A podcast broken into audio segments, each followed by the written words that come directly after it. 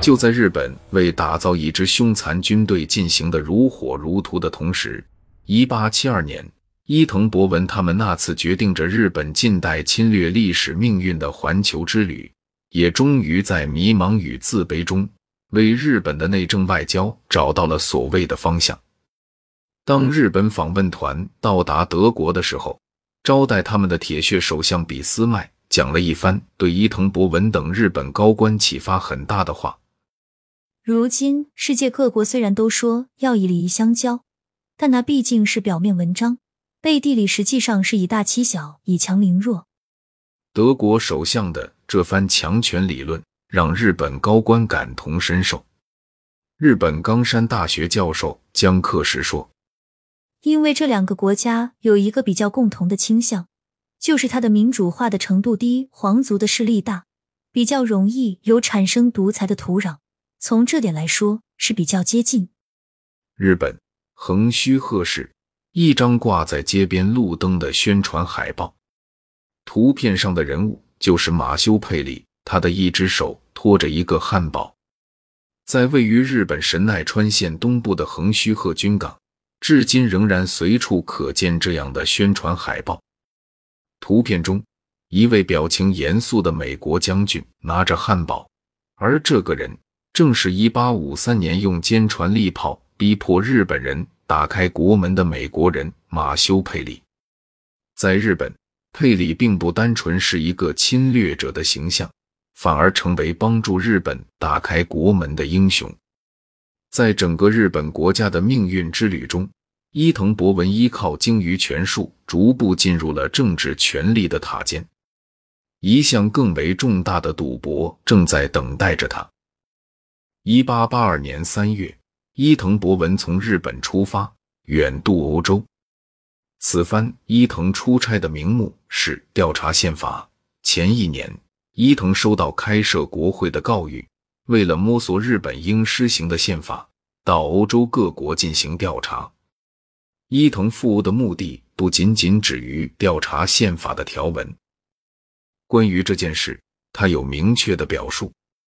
在出发之前，他接到天皇的敕命，去欧洲立宪各国，与当地政府及硕学之士接触，观察其组织及实际的情形。可见，调查的最终目的不仅有宪法这个国家的框架，还有其具体内容。伊藤首先把德国作为目标，他访问了德意志帝国的首都柏林，在那里。他向柏林大学的公法学教授鲁道夫·冯·格奈斯特求教，然而这里的调查进展的并不顺利。据说当时格奈斯特对调查十分消极。调查团中有人说，格奈斯特在最初的会见认为，宪法是民族精神的表现，应立足于民族的历史。他说他自身对日本的历史不了解，是否能有用？他十分不自信。格奈斯特是历史法学派的统帅弗里德里希·卡尔·冯·萨维尼在柏林大学进行讲座的继承者。格奈斯特继承了萨维尼的衣钵。他教会说，法语语言和习俗一样，是植根于民族精神的历史的生成物。然而，伊藤远渡重洋而来，并非为了学习这样的学理。伊藤重新振奋起精神，为了与格奈斯特的谈话，也为了获得调查的线索，他去听了格奈斯特的弟子艾伯特·莫斯逐条解释普鲁士宪法的讲义。但是这些好像并未能使伊藤满足。这个时期，他在从柏林寄回日本的信中慨叹语言不通，对调查的进展表现出极大的不安，申请延长滞留时间。伊藤担心赴欧就这样以失败告终。伊藤的情况发生变化是从八月到访维也纳开始的。伊藤与维也纳大学的国家学教授洛伦茨·冯·施泰因会面，施泰因向他阐述行政作为国家行动原理的意义。伊藤从施泰因的国家学中获得了很大的启示。这是在柏林从格奈斯特和他的弟子艾伯特·莫斯的宪法释义讲义中无法期待的。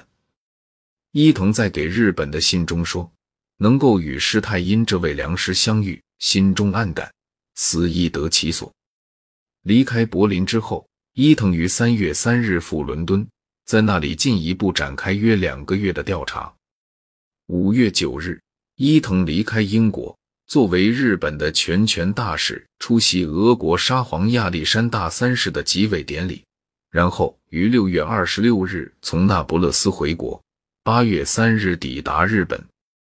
调查旅行历时一年半，伊藤带着制定宪法的巨大自信归来了。